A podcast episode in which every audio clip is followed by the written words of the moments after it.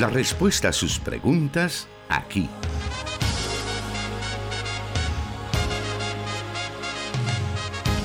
En Solución Bíblica. Comenzamos. Gracias por estar pendiente del programa Solución Bíblica esta tarde de viernes, saludando a nuestros oyentes que siempre están pendientes de las emisoras de radio que transmiten este programa, como son, por supuesto, desde donde estamos, Plenitud Radio 98.1 FM para Santa Ana y Sonsonate. También estamos enlazados con 100.5 FM Restauración para todo El Salvador. También nos enlazamos con 540 AM, la estación de la palabra, que transmite para El Salvador y sabemos que mucho más allá. Y también estamos enlazados con 1450 AM, Restauración San Miguel para la zona oriental de nuestro país. Y saludamos también a nuestros hermanos que se unen en la emisora Cielo FM 89.1 para poder llevar las respuestas a cada una de las preguntas que usted nos envía todas las semanas. Y el encargado de responder a esas preguntas es el pastor Jonathan Medrano, quien ya está con nosotros. Bienvenido, pastor. Gracias, hermano Miguel, y gracias a todos los oyentes que hacen su tiempo para unirse a nosotros a este programa que tiene ya bastantes años de trayectoria. Hoy en la segunda generación de Solución Bíblica nos sentimos muy privilegiados de poderle servir tratando la manera de responder a muchas de las inquietudes y situaciones de la vida que nuestros oyentes nos trasladan a través de los diferentes medios. Así que el privilegio es nuestro para poder acompañarle. Algunos seguramente están saliendo de sus trabajos a esta hora de la tarde en un tráfico bastante complicado en las principales arterias de nuestro país. Lo cual cada vez se hace más difícil. Pareciera que no hay un retroceso a esta situación. Al contrario, creo que más y más ciudades se están sumando a lo que antes solamente se veía en San Salvador. Nosotros que estamos o que hemos vivido acá en Santa Ana, esto solo lo veíamos en Salvador, en San Salvador. Sé que usted, pastor, ha vivido allá todo el tiempo y no era pues cosa de extrañarse ver estos congestionamientos. Pero en la medida en que el tiempo ha ido pasando, hermano, ha sido una realidad que se vuelve más complicada en todos los cascos urbanos de las diferentes ciudades. Y creo que eso nos coloca frente a un desafío eh, ecológico porque a mayor cantidad de vehículos circulando en las calles, mayores son las emisiones de gas que de gases invernaderos que producen y eso pues a la larga trae eh, afectaciones no solamente para el medio ambiente sino que incluso para la salud humana. Así que bueno, vamos a estar pendientes de lo que ocurre en el futuro, a ver si la humanidad llega a tener conciencia, o vendrán a lo mejor otros inventos que puedan sustituir tal vez algo como la teletransportación o algo así. no, inventos tal vez que puedan sustituir lo no sustentable que es ahora. Así es, el tema del combustible fósil, ¿verdad? Que es una de las cosas, o el consumo de hidrocarburos que al final hace mayor contaminación en, en la atmósfera.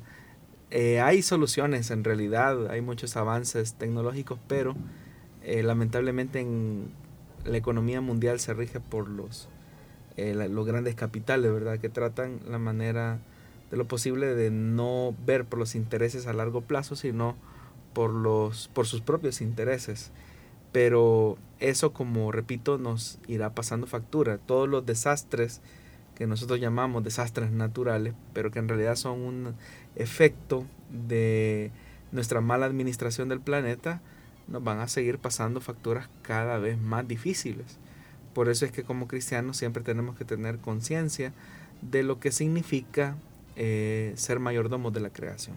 Claro, valga entonces esa eh, reflexión que se ha hecho esta tarde referente al tema y también mientras eh, está en el tránsito, mientras la situación está complicada, pues Ahí estamos acompañándole, nosotros acompañándole con el programa Solución Bíblica, escuchando las respuestas a las diferentes inquietudes de nuestra audiencia. El martes anterior estábamos hablando acerca del tema del matrimonio y de la familia. Cuando finalizábamos el programa, nos quedábamos con varias preguntas aún, otras que se sumaron mientras estuvimos presentando el programa. Y queremos darle continuidad esta tarde a cada una de esos, a cada uno de esos eh, cuestionamientos. Algunas son situaciones que nos plantean nuestros oyentes. Así que vamos a darle seguimiento esta tarde. Le damos entonces la más cordial bienvenida y también a quienes se unen a nosotros en la transmisión en Facebook Live. Así que vamos con la primera pregunta de esta tarde y esta dice así. Tengo seis años de estar casado. Hace cuatro años el Señor nos bendijo con un bello niño. Sin embargo, desde que nació hasta ahora, Él duerme en nuestra habitación y en nuestra cama, y mi esposa no ve mal que duerma con nosotros. He tratado la manera de hacerle entender que esto no es saludable para nuestro hijo ni para nosotros. Aún en nuestra intimidad se vuelve un obstáculo. Mi esposa me dice que mi hijo tiene muchos miedos y que por eso no lo deja en su habitación. Amo a mi hijo, pero me siento desplazado por él. ¿Qué puedo hacer? nos dice el oyente.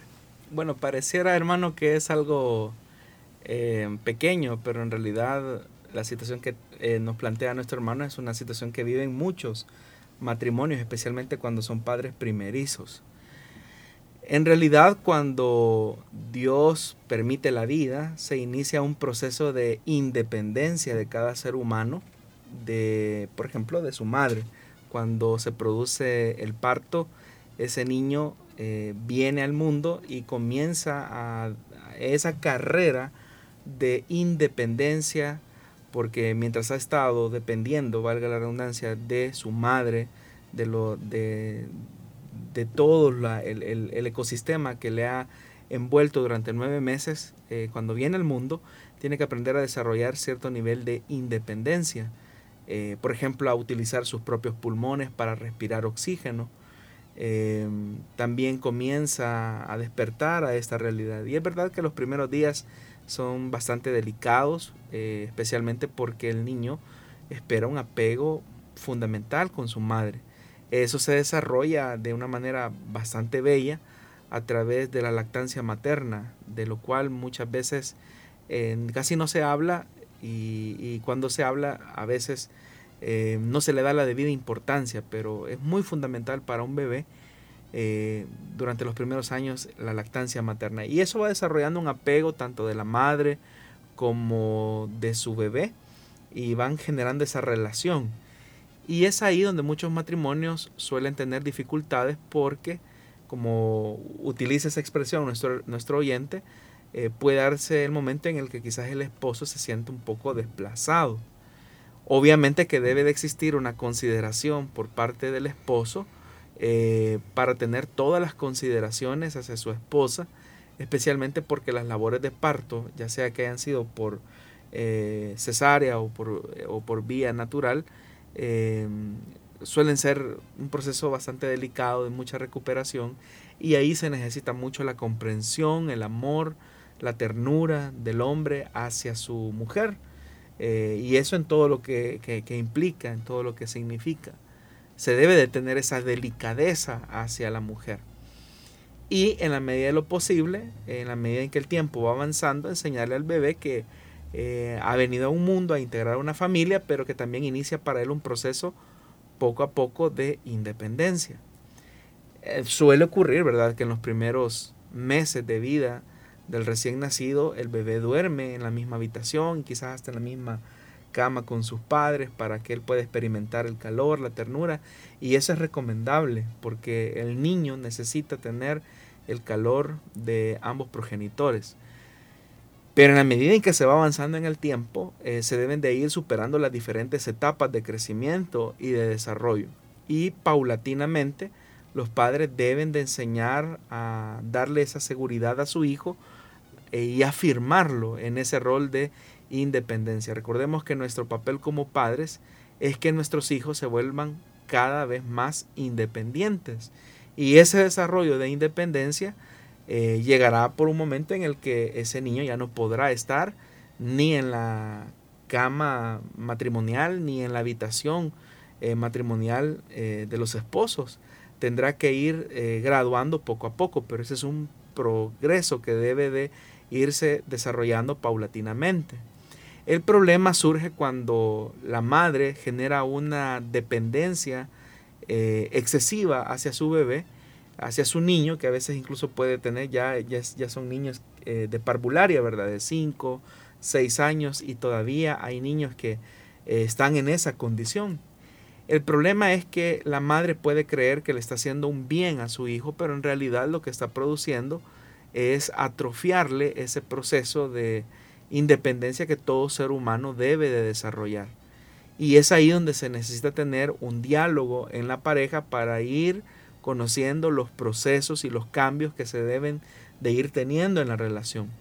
Su esposa eh, le dice que su niño tiene muchos miedos, pero no ayudamos mucho a nuestros hijos a superar los miedos cuando no les enseñamos también a tener cierta independencia y cierto valor. Obviamente que uno tiene que colocarse al nivel de ellos, mostrarles el amor, la ternura, hacerles ver que siempre nosotros estaremos ahí para ellos, pero que en la vida también vamos a enfrentar otro tipo de temores y en los cuales con la ayuda de Dios hemos de irlos superando poco a poco. Entonces, pero debe de ser un proceso eh, asistido, eh, acompañado y no ir atrofiando, como digo, eh, esos, esos caminos de independencia que los niños necesitan ir teniendo, porque llegará, por ejemplo, el momento en el que ese niño entrará a su educación parvularia y ahí, obviamente, pues papá y mamá no van a poder estar con él siempre. Entonces, probablemente los primeros días para el párvulo sean bastante complicados pero ese proceso es un proceso gradual que se debe de disfrutar, es decir, la pareja, especialmente si son primerizos, deben de disfrutarlo, disfrutar cada etapa de la vida de su hijo, pero en el entendido de que nuestros hijos no van a estar con nosotros siempre. Llegará un momento en el que ellos van a tener que independizarse completamente de nosotros y ellos serán responsables de sus decisiones. Pero aunque usted no lo crea, ese proceso de independencia comenzó desde el mismo momento en el que la madre dio a luz a ese bebé. Es decir, a partir de ese momento inicia esa carrera de independencia que debe de ir siendo dosificada y de manera saludable, con un acompañamiento lleno de amor. Pero eh, recordemos también que el vínculo de la pareja no debe de descuidarse, no debe de colocarse en segundo plano. Por eso es que es importante que usted hable con su esposa, le exprese lo que usted está sintiendo y que en la medida de lo posible logren superar esta etapa y que también van a ayudarle a su bebé, a su niño, a poder tener esa independencia que se necesita eh, desarrollar en la vida. Esta ha sido la respuesta a la primera pregunta de esta tarde, continuando con el tema de matrimonio y familia acá en Solución Bíblica. Haremos una muy breve pausa y volvemos con más en esta tarde de viernes.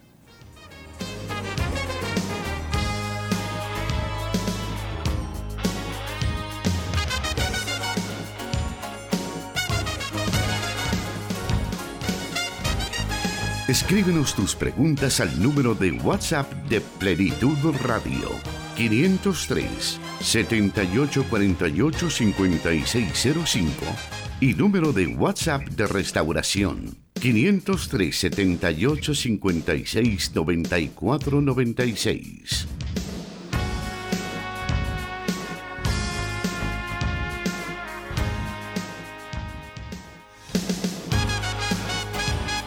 Ya estamos conectados con nuestros oyentes también que están disfrutando del programa a través de Facebook Live y por ahí en la página de Solución Bíblica nos está comentando Dinora Urrutia. Dios les bendiga. Jorge Isaac García Jiménez nos dice en familia junto a Solución Bíblica. También nos está escribiendo René Ayala que dice bendiciones, un gusto estar en sintonía por fin, ya que por el trabajo no había podido. Un gran saludo desde Los Ángeles, California. Francisco Sánchez nos dice, el Señor les bendiga hermanos, Pastor Jonathan Medrano y hermano Miguel Trejo, ya preparado para escuchar el programa a través de Restauración 100.5 FM. Saludos siempre desde San Martín, Distrito 1, Zona 7, Sector 15. Bendiciones.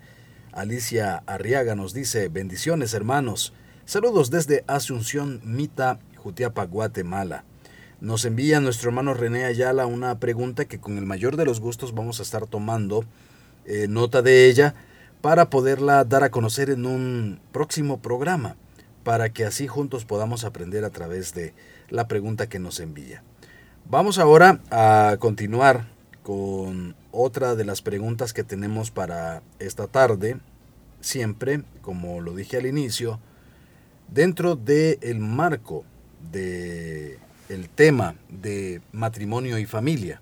Y esta pregunta dice así: Tengo problemas con mi esposo debido a que tengo que rogarlo para que vaya a la iglesia y se congregue. Delante de mis hijas hace cosas que no están bien.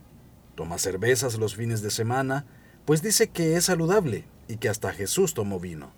Sinceramente, yo no lo conocí así en la iglesia donde nos congregamos. Siempre lo vi como un modelo de conducta. Yo veo que ni ora ni lee la Biblia, y es más, lo he sorprendido viendo pornografía. Me siento mal por su estado espiritual y a veces me siento sola. ¿Qué debería hacer? Pues yo lo amo. Fíjese hermano Miguel y estimados oyentes que esa es una realidad, una triste realidad que viven muchas esposas Em, ella menciona algunos elementos, ¿verdad? Como eso de rogarlo para que vaya a la iglesia, para que se congregue. Eh, me llama poderosamente la atención cuando dice que ella no lo conoció así en la iglesia donde se congrega. Y ese es un llamado para los jóvenes, para las señoritas, para que abran bien los ojos de quién se están enamorando. Porque probablemente muchos de ustedes solamente se están quedando con la faceta de, de, buen cristiano que, que, están teniendo o que le están viendo en este momento que los consejeros de familia llaman el cortejo, ¿verdad? Y ahí los jóvenes tratan la manera de dar su mejor versión de sí mismos, eh, haciéndose ver como muy espirituales en, las congregaciones o las señoritas eh, muy, muy espirituales, pero eh, en el matrimonio es cuando se ve la realidad de la espiritualidad de una persona cuando te toca convivir con ella todos los días. En el caso de la hermana, eh, es, es, lógica la frustración, o sea, no hay cosa más deprimente para una mujer que su cabeza, su líder, el sacerdote del hogar, tenga que, hay que estarlo mm, levantando en carretilla para que vaya a la iglesia, ¿verdad? Eh, y eso está dejando muy malos ejemplos, ¿verdad? Porque es verdad que nosotros hemos dicho que las, mujeres son más sensibles a las cosas de Dios y que ellas son más apasionadas, más entregadas, pero esa no es la responsabilidad que Dios les ha delegado a las mujeres. Es una responsabilidad en el tema de, de ser ejemplo y referente en el hogar, es una responsabilidad que Dios ha entregado a los hombres. Muchas veces es muy fácil decir y exigir, es que yo aquí soy la cabeza del hogar, pero no dimensionamos la responsabilidad que Dios nos delegó, porque cuando es verdad, los hombres, Dios nos ha dado la responsabilidad de ser cabeza de nuestro hogar y dice la Biblia que Cristo es nuestra cabeza, significa que nosotros tenemos un referente, el cual es Jesús. Entonces, en mi trato hacia mi esposa, en mi trato hacia mis hijos, en mi manejo de la economía familiar, estoy reflejando a Jesús en el trato que yo tengo hacia, hacia mi familia, en la vida espiritual, en la vida devocional, estoy siendo un referente para mi esposa, para mis hijos. O lamentablemente, como el caso de la hermana, hay que estarlo literalmente arrastrando para que vaya a la iglesia. Y eso es bastante penoso. Porque, insisto, la responsabilidad espiritual de la familia, es verdad, uno puede decir, no, es que eso es personal. Eh, sí y no. Sí, porque todos vamos a tener que dar cuenta eh, en el día final. Tendremos que responder al juez del universo. Pero no porque Dios a los hombres no delegó la responsabilidad espiritual de nuestras mujeres y de nuestros hijos. Lamentablemente, repito, vivimos en una sociedad donde hay una ausencia de auténticos hombres. Es decir, hombres que saquen eh, adelante a sus familias con dignidad y me refiero a ser referentes, a ser ejemplos para nuestros hijos y para nuestras mujeres. ¿Qué le estamos inculcando a nuestros hijos eh, por acción o por omisión? Eso es algo que en el tiempo lo vamos a ver. Eso es algo que en el tiempo lo vamos a distinguir. Cuando su esposo dice que toma cerveza el fin de semana e incluso justifica las cosas diciendo que hasta Jesús tomó vino, es simplemente una excusa barata que él presenta para justificar su desplicencia espiritual y también para justificarse ante sus acciones. Pero eso en realidad no lo hacen los hombres de Dios. O sea, los hombres de Dios no debemos de justificar nuestras malas acciones. Por el contrario, cuando, nos estamos equivocando, porque todos nos equivocamos, podemos pecar, debemos de reconocerlo. Entonces, eh, un llamado para los hombres, para los hombres eh, creyentes, a que de verdad, hermanos, asumamos nuestra responsabilidad con nuestros hogares, con nuestras esposas.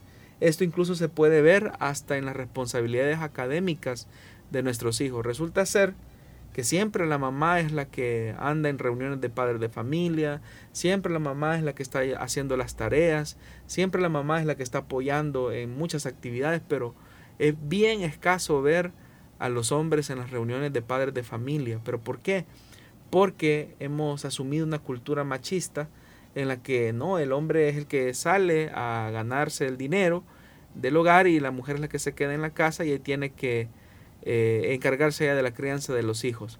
Pero la realidad ha cambiado, hombres y mujeres salen a trabajar y, y, el hombre puede decir, sí, pero yo me mato trabajando, pero igual su esposa también se mata trabajando y también necesita un tiempo de descanso y necesita que usted se involucre en las actividades escolares de sus hijos, porque ese niño, esa niña no solamente lo hizo su esposa, o sea, fue el resultado eh, del amor entre ustedes o el resultado también de, un, de una decisión que se tomó antes de tiempo, como haya sido el caso. Eh, ahora ya se está en el, en el macho, como decimos a buen salvadoreño, hay que hacerle frente. Y la responsabilidad delante de Dios como hombres es fundamental.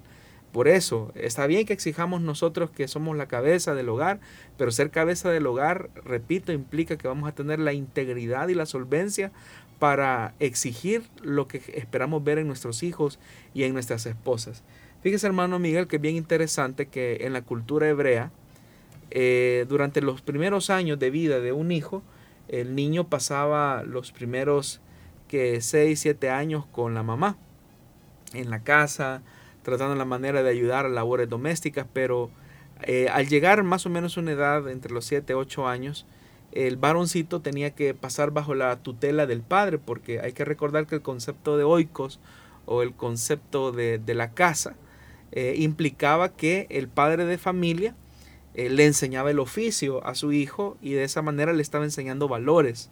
Es decir, si el, el hombre se dedicaba a la vida agrícola, él se llevaba a su hijo y le enseñaba la responsabilidad del trabajo, le enseñaba el comportamiento que debía tener, de tal forma que no era simplemente una transmisión de conocimiento, sino que también era una, una transmisión de la vida.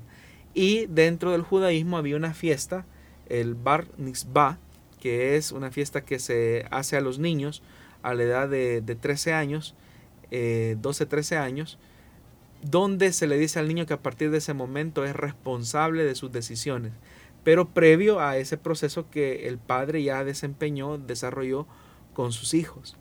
Entonces, hoy que estamos viviendo, por ejemplo, una situación eh, bastante complicada, eh, me estoy dando cuenta que, que en realidad el problema es la ausencia de padres, o sea, y hablo de, papás, hablo de hombres, es decir, de, de personas que estén ahí para corregir, amar y educar a sus hijos. No estoy hablando de alguien que maltrata, golpea, insulta, denigra, porque eso no es educar. El concepto de educación en la Biblia es un concepto de orientación, de compartir la vida, de orientación. Y es lo que en nuestro país tristemente no hemos tenido. Y hay dos tipos de ausencia. Aquellos, ausencia paternal. Están los ausentes que literalmente, cobardemente huyeron eh, de su responsabilidad de padres, no reconocieron a sus hijos, no les dieron un apellido, quizás ni se desconectaron. Entonces eh, están esos eh, padres cobardes, pero también están los padres ausentes emocionalmente. Aquellos que de bulto están ahí en el hogar, pero es como que si no estuvieran, ¿verdad? Es como que si no estuvieran, o sea, están en calidad de bulto, literalmente. Y es a la pobre mujer a la que le toca tratar la manera de, de educar a sus hijos. Y, el problema es que lo hacen eh, y lo hacen solas. Y por eso es que entiendo la frustración de mi hermana cuando dice, me siento sola. es que es cierto, está sola, porque eh, como dice la Biblia, no andarán dos juntos si de acuerdo no estuvieran. Entonces, cuán importante se hace que nosotros como hombres asumamos nuestra responsabilidad. Yo le sugiero, hermana, que si le es posible, trate la manera de hablar con su esposo. Si él dice que es creyente, busque consejería pastoral y, puedan eh, enmendar aquellas cosas que no están bien. Muy bien, vamos a irnos a una pausa en estos momentos y cuando regresemos daremos a conocer otros de los oyentes que nos están comentando y enviándonos mensajes a través de WhatsApp y por medio también de la transmisión que tenemos en Facebook Live. Manténgase con nosotros.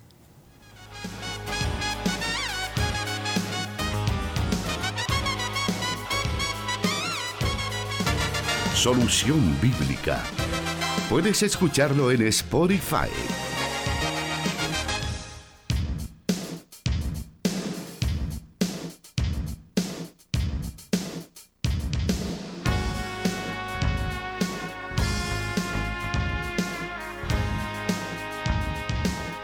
Seguimos adelante entonces y ahora vamos a dar a conocer otros mensajes de, los que nuestros oyentes están enviando a través de la transmisión que tenemos en Facebook Live y en este caso específicamente en la página de Plenitud Radio.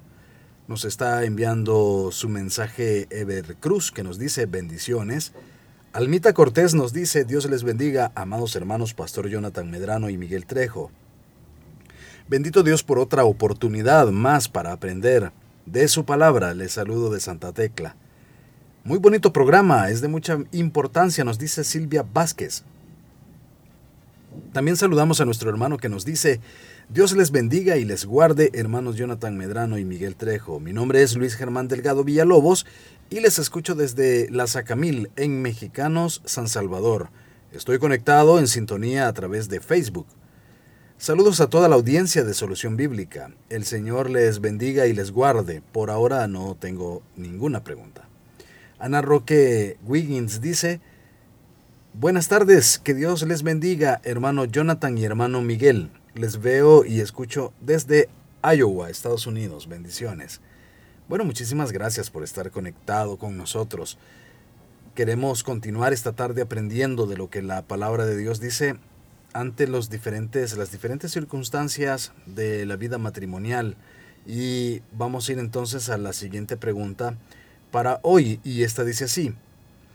A raíz de nuestra situación económica, mi esposa decidió emigrar a Estados Unidos hace más de cinco años. El convenio era que al pasar tres años ella regresaría, una vez nuestra situación económica se estabilizara. Gracias a Dios no Gracias a Dios hemos solventado lo que necesitábamos, pero hoy ella no quiere regresar, pues dice que le va mejor allá. Lo que, se, lo que supe por un hermano de la congregación en Virginia es que ella está saliendo con otra persona y se hace pasar por soltera, mientras yo aquí en el país con mi hijo de 10 años que está resentido por no tener a su madre con él. ¿Es correcta la postura de mi esposa? Si descubro que ella me es infiel, ¿no sería mejor que me lo dijera? ¿Qué le digo a mi hijo que pregunta por ella? Nos plantea el oyente. Bueno, en realidad, hermano, todas esas preguntas son las que tuvieron que haberse hecho antes de tomar una decisión tan difícil y, también contradictoria eh, a los principios de la palabra de Dios. En este programa, y creo que la semana eh, el martes pasado lo, lo, mencionábamos, decíamos que la meta de todo matrimonio por encima de cualquier cosa es la unidad.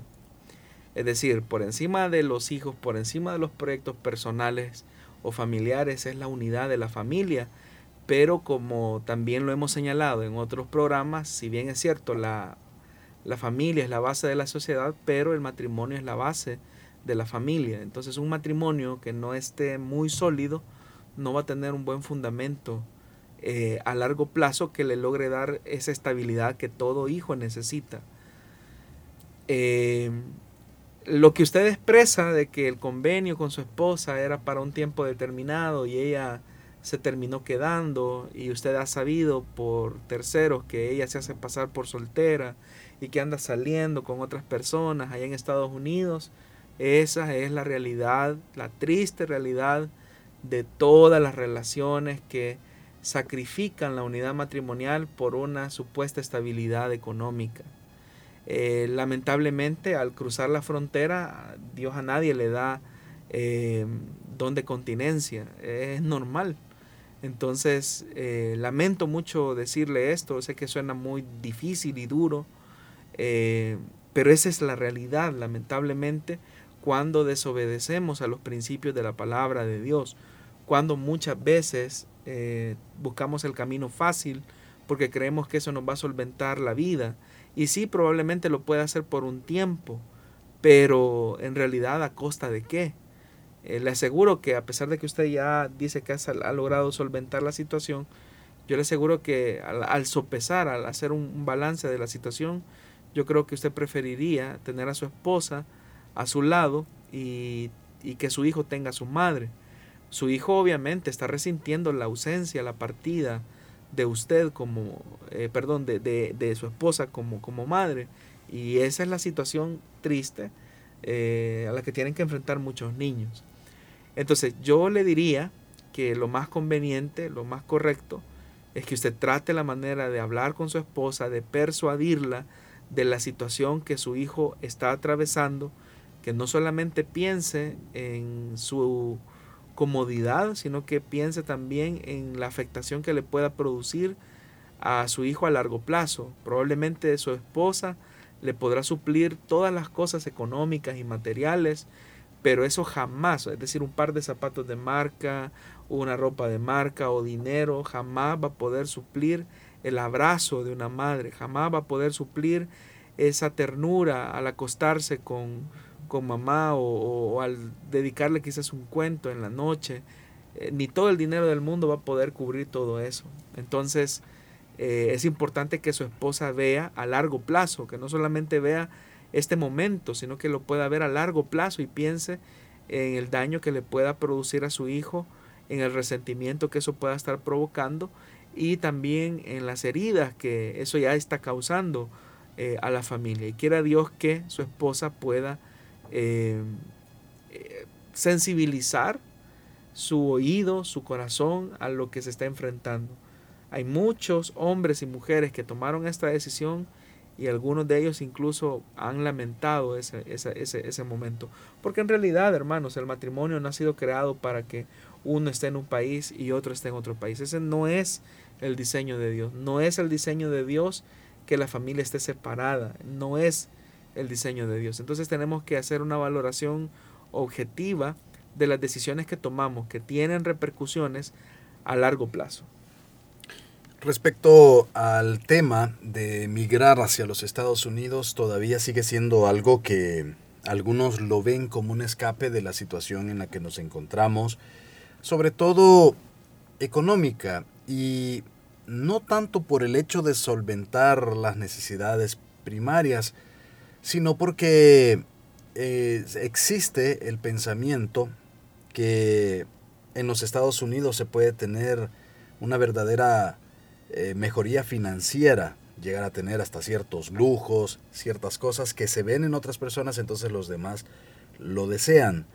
Por tal razón, algunas eh, parejas deciden que uno o el otro se vaya para que su familia, entre comillas, tenga mejor porvenir pero es algo que está en, muchos hogares. Podemos saber que muchos hogares tienen ese, ese deseo. O sea, que, ¿cuál debería ser entonces la actitud de los matrimonios respecto a querer tener una mejor vida? Es que eso no es, no es pecado. O sea, aspirar a una mejor condición de vida, creo que todo ser humano, toda persona natural, pues lo desea. El punto es cuando nosotros queremos alcanzar eso a corto plazo sacrificando valores eh, que son permanentes a largo plazo. Repito, yo creo que todas las personas aspiramos a superarnos económicamente, materialmente. Eso es un deseo legítimo de todos los seres humanos y eso no debe de ser censurado. Y es verdad, no, no lo vamos a ocultar, hermano, que la realidad de nuestro país sigue siendo bastante difícil y le sigue privando a las personas de desarrollarse, de salir adelante. Pero nosotros como cristianos tenemos un valor fundamental y es la fe. y es que tenemos un Dios que es capaz de suplir nuestras necesidades, y hay que establecer qué son necesidades, para sacarnos adelante en el día a día, no sacrificando aquellos principios que Él mismo ha establecido para la familia. Eh, yo le, creo que en alguna ocasión en este programa lo comenté, que, bueno, en caso de mi familia ellos estuvieron a punto de tomar una decisión así. Mi papá tenía que, iba a emigrar, gracias a Dios, no lo hizo. Porque él, todavía, palabras más, palabras menos, él dijo que prefería vivir en pobreza, pero al lado de sus hijos, que suplir eh, medianamente algunas necesidades económicas, pero lejos de nosotros. Eso a mí me, eh, es algo que yo agradezco eh, toda mi vida, el hecho de haberme criado con mi papá y mi mamá al mismo tiempo. Eso es fundamental, pero no tenerlo hubiese sido bastante difícil, hubiese sido bastante complicado. Entonces, eh, repito, a veces hay que hacer esa valoración objetiva, no solamente pensar en el, en, el, en el bien inmediato, sino que en las repercusiones que ese supuesto bien va a generar a largo plazo. Y por eso es que el apóstol Pablo, cuando escribe su carta a los Corintios, en el capítulo número 7, él dice que los esposos, dice que no deben de, demorarse en unirse nuevamente a causa de su falta de, continencia, ¿verdad? Porque sabemos que el diablo pues, puede tender lazos de, tentación y, y bueno, tenemos no sé cuántos miles de casos de familias destruidas, ¿verdad? De familias arruinadas por una decisión como esa. Diferente es cuando la familia dice, bueno, nos vamos todos, o todos o nadie. Ahí es distinto, porque lo que se está preservando es la unidad, eh, pero no se está sacrificando ese, ese valor fundamental a costa de un temporal bienestar que a la larga se va a convertir en un dolor de cabeza. Muy bien, tenemos todavía preguntas al respecto. Vamos a hacer una breve pausa y volvemos con más acá en Solución Bíblica.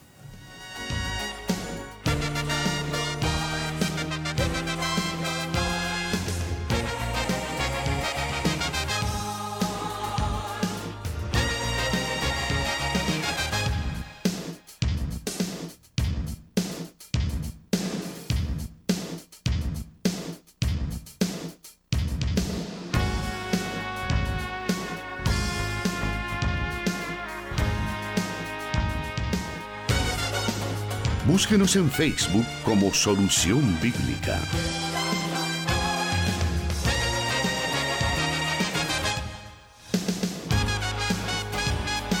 Seguimos con el programa y queremos también revisar los comentarios que tenemos, eh, en este caso en la página de Misión Cristiana Elim Santa Ana. Por ahí nos está escribiendo Jorge Molina que nos dice ricas y abundantes bendiciones por enseñarnos la palabra de Dios desde Orlando, Florida. Nos escribe, Rosario García nos dice bendiciones, Pastor Jonathan, hermano Miguel, que Dios lo siga bendiciendo con su linda enseñanza.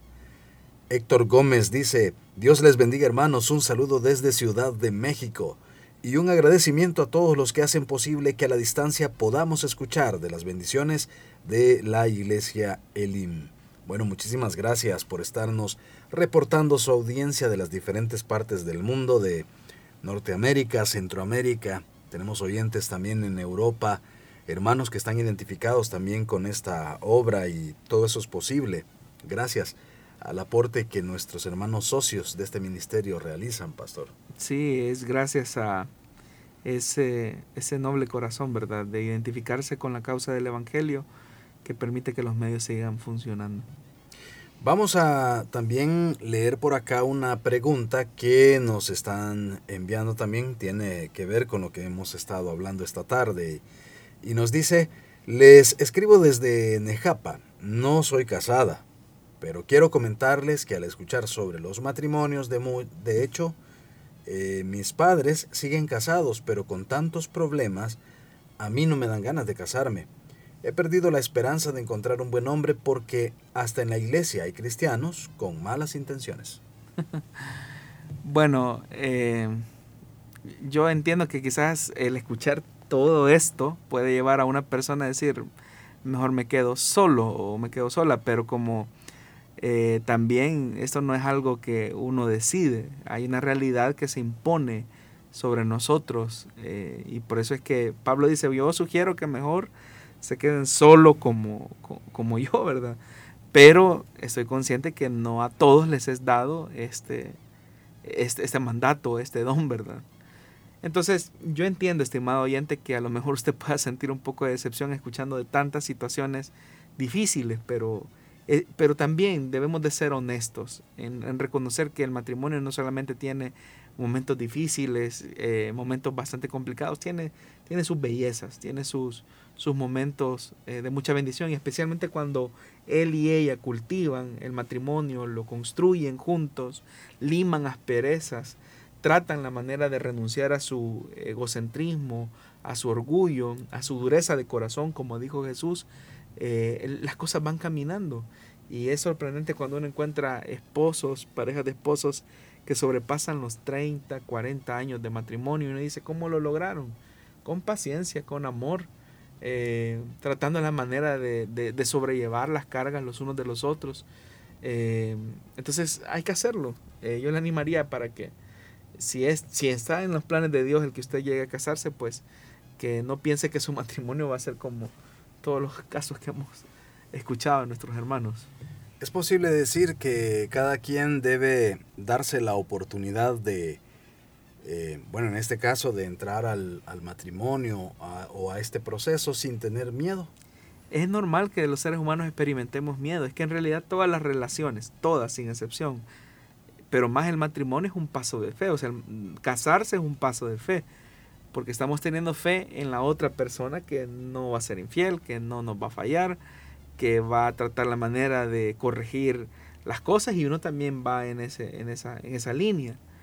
Sin embargo, eh, como es un paso de fe, que, es un riesgo que se asume, eh, pero también tenemos que ser conscientes nosotros que nos, también nosotros no somos perfectos.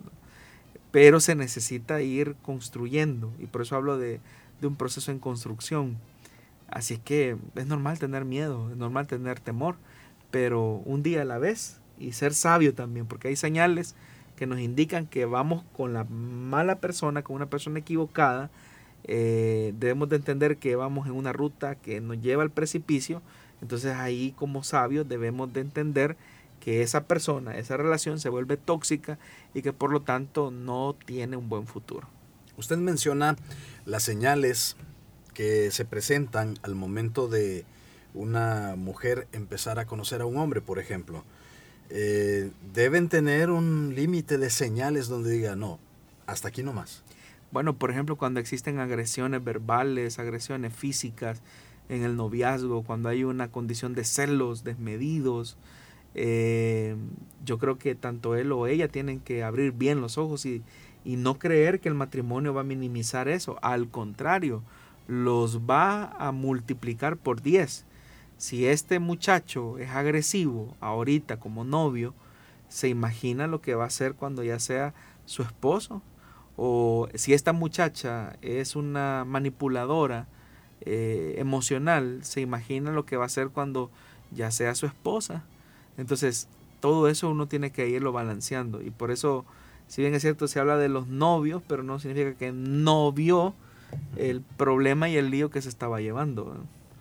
Exacto. Y ante la constante queja de las jóvenes de decir en la iglesia no hay nada bueno, ¿qué se puede decir?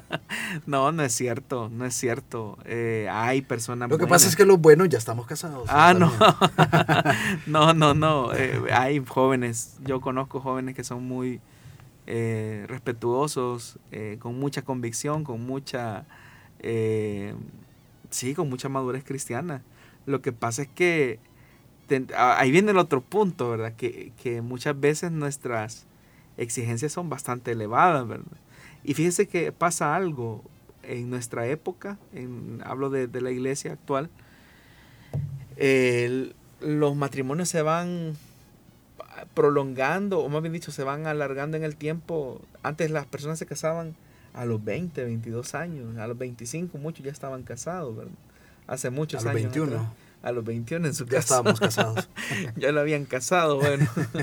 Pero por lo menos eh, nuestra generación, eh, bueno, su, bueno, su servidor se casó casi a los A 28 años teníamos, casi llegando a los 30. Pero yo creo que en la medida que el tiempo vaya pasando, vamos a ir conociendo parejas de novios que se van a ir casando a los 35, a los 40. Es decir, se va, va a ir un proceso de, de ralentización en donde vamos a ir viendo matrimonios cada vez más eh, avanzados en edad. Puede ser eh, muchos factores, ¿verdad? Factores como el tema económico, que sigue siendo como uno de los elementos más eh, difíciles. pueden ser también los factores que, de, de insatisfacción personal. Tenemos que entender algo, hermanos, y es que no existe la persona perfecta, no existe. Ni usted ni yo lo somos. Entonces la persona con la que nos casemos será una persona con muchas virtudes, pero con muchos defectos igual que, nosotros, ¿verdad? Entonces tenemos que no, no, pedir cosas que nosotros mismos no, no somos y no nos estamos dando, ¿verdad? Bueno, eso era en referencia al comentario que nos hacía nuestra oyente de Nejapa. También nos escribe otra hermana que dice, bendiciones hermanos, gracias por el programa, es de mucha bendición, estoy escuchando una respuesta de mi caso. Y ella nos cuenta, mi esposo me dejó hace 18 años, decidió irse a Estados Unidos. Yo no estaba de acuerdo, tenemos dos, dos hijos, esas decisiones dañan tanto a la familia, o más bien la destruye. Los hijos se llevan la parte más difícil. Así es. Pero Dios ha sido fiel nunca ha estado pendiente de nosotros, el esposo de ella, y con el tiempo es peor, porque se olvidan de sus promesas y de sus hijos. Es una situación muy complicada. Sí, bueno, agradezco la confianza de nuestra hermana, pero esa es una realidad que, como digo, es de miles, es de miles. Y bueno, en relación a la pregunta que, que respondíamos, o sea, que la, la, la, esposa se hace pasar por soltera, suponiendo que así fuera, ¿cierto? Pero eso es una realidad. Eh, allá incluso se van a, casar por segunda vez eh, cuando están cayendo en un delito de bigamia. Sobre eh, todo por estar, tan, por tal vez obtener papeles y cosas así. Sí, pero eso de lo que habla es de la, de la, del carácter de una persona, que significa que le gustan los caminos fáciles y si el diablo se los ofrece, ahí se van, ¿verdad? Entonces, es bien complicado, bien complicada la situación de muchas familias. Y por eso es que, por esa razón, eh, bueno, estamos escribiendo algunas cosas que Dios mediante algún día las podamos publicar en formato de libro, precisamente de la responsabilidad que como padres tenemos en la crianza de nuestros hijos. Eh, estamos tratando la manera de escribir sobre que nuestros hijos no se crían solos. O sea, los hijos no se crían solos. el peor engaño de los padres es pensar que el tiempo cría a los hijos. No es cierto. La crianza de los hijos debe de ser una tarea intencionada, tanto del hombre como de la mujer, pero es más una responsabilidad de nosotros como hombres, según lo encontramos en las escrituras. Muy bien. Eh, bueno, saludamos a nuestro hermano Héctor Navidad que nos envía una imagen del Boulevard Tutunichapa y nos dice que está súper lleno. al igual que otras arterias, me imagino también. Eh, tenemos, vamos a casi finalizar, siempre nos van a quedar eh, preguntas, pero vamos a tratarlas de ir eh, poniendo en los futuros programas junto con las demás preguntas que tenemos. Y con la que estaríamos cerrando es la que nos dice así, ¿Qué debería de hacer un matrimonio cuando hay muchos arranques de celos en el hogar? Mi esposo es muy celoso y no me deja tener relación con nadie. Otro problema de las parejas, ¿verdad? Eh, gente que es muy desarrollada en celotipia, ¿verdad? Un celo desmedido, desmesurado, eh, un control, controlín, decimos a buen salvadoreño, ¿verdad? Que, que, que excede, o sea, que es hostigante pero repito y aprovecho la oportunidad, señoritas, caballeros, vean eso en el noviazgo. Si la muchacha o el joven es celoso en la relación de noviazgo, téngalo por seguro que lo va a hacer en el matrimonio. Respondiendo al, oyente, ¿verdad? Con su esposo celoso, ¿hay alguna razón por la cual su esposo desconfía? ¿Hay alguna razón en él? Hablo de él, ¿verdad? Ahora, si hay razones que quizás usted pueda estar dando, pues usted las sabrá, ¿verdad? Pero la, en la mayor parte de casos, eh, los celos hunden sus raíces en la baja autoestima de quien los tiene. Es decir, la persona que es celosa en exceso eh, es una persona que tiene muy baja autoestima, ¿verdad? Por ejemplo, no, no, les permite hablar con sus familiares, no les permite saludar a nadie, ver a nadie, eh, y esas conductas, ¿verdad?, tan controladoras como te reviso el teléfono, eh, con quién estás hablando, qué estás haciendo, te tardaste más del tiempo debido. Vaya, por ejemplo, hoy en nuestro país, ¿verdad?, que estamos hablando del tráfico vehicular, puede ser que quizás una esposa sale de su trabajo, le toma la tarde, se encuentra con un congestionamiento y ya resulta ser que el esposo en la casa está con el ceño fruncido y diciendo con quién andaba, seguramente te fuiste a perder con alguien y, quizás la esposa dice, mira, si vengo de trabajar, me encontré con un gran tráfico, eh, pero no me contestaba el teléfono, es que se me descargó, cosas por el estilo, pero y es una, un hostigamiento. Y muchas veces el que es celoso es porque esa persona tiene cosas de las que acusa a, su esposa o a su esposo. Es bien curioso eso, ¿verdad? Que, que donde las personas son como más incisivos, hacia los demás en realidad es como una forma de un mecanismo de defensa de ocultar su realidad interna. Entonces, hay que hablar, hermano, o sea, hablar con su esposo, tratar la manera de hacerle entender y ojalá que su esposo pudiera buscar ayuda porque, repito, los celos muchas veces se hunden eh, bajo un concepto de baja autoestima. O sea, el hombre que es un celoso, enfermizo con su esposa, lo que refleja es que tiene un problema, que él cree que, que, la esposa se va a fijar en alguien que es mejor que él. Entonces tiene miedo como de perder a su esposa porque dice, no, es que quizás se va a fijar en alguien que es mejor que yo, entonces por eso la coarto, la, le hago la vida difícil, trato la manera de controlar cómo se viste, cómo se peina, qué, con quién habla. Y es un control excesivo. Y el problema es que la esposa no puede eh, actuar de la misma forma que él actúa, porque dice, es que yo soy el hombre, tú eres la mujer y, se sigue marcando ese machismo. Pero repito, los celos eh, solamente reflejan una baja autoestima y es más, la Biblia dice que los celos son una obra de la carne. Así lo dice la Biblia, que los celos son una obra de la carne, es pecado. Es decir, cuando nos volvemos en celosos, enfermizos, estamos actuando en la carne. Eso es lo que dice la Escritura. Bueno, estamos finalizando ya el programa, eh, se ha terminado el tiempo para hoy. Le recordamos que este programa estará disponible en las plataformas de SoundCloud y en Spotify. Ahí estará para que usted pueda buscarnos como solución bíblica y escucharnos en su formato de podcast. Ahí va a encontrar usted todos los programas que se han transmitido hasta la fecha y si no, eh, si se le hace más sencillo, puede buscar esta eh, este programa cuando la transmisión termine en Facebook Live y podrá escuchar nuevamente cada una de estas respuestas que se han otorgado. Pastor Jonathan, gracias por habernos acompañado.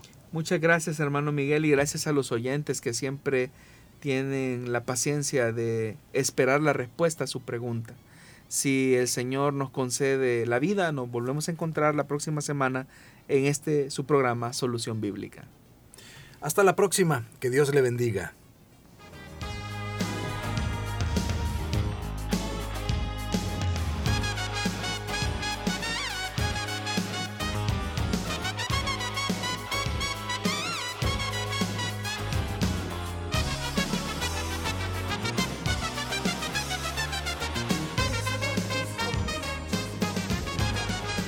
Transmitiendo solución bíblica para El Salvador y el mundo.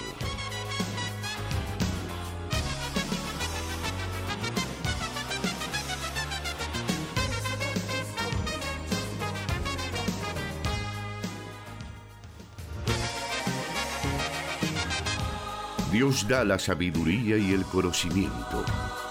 Solución bíblica. Hasta el próximo programa.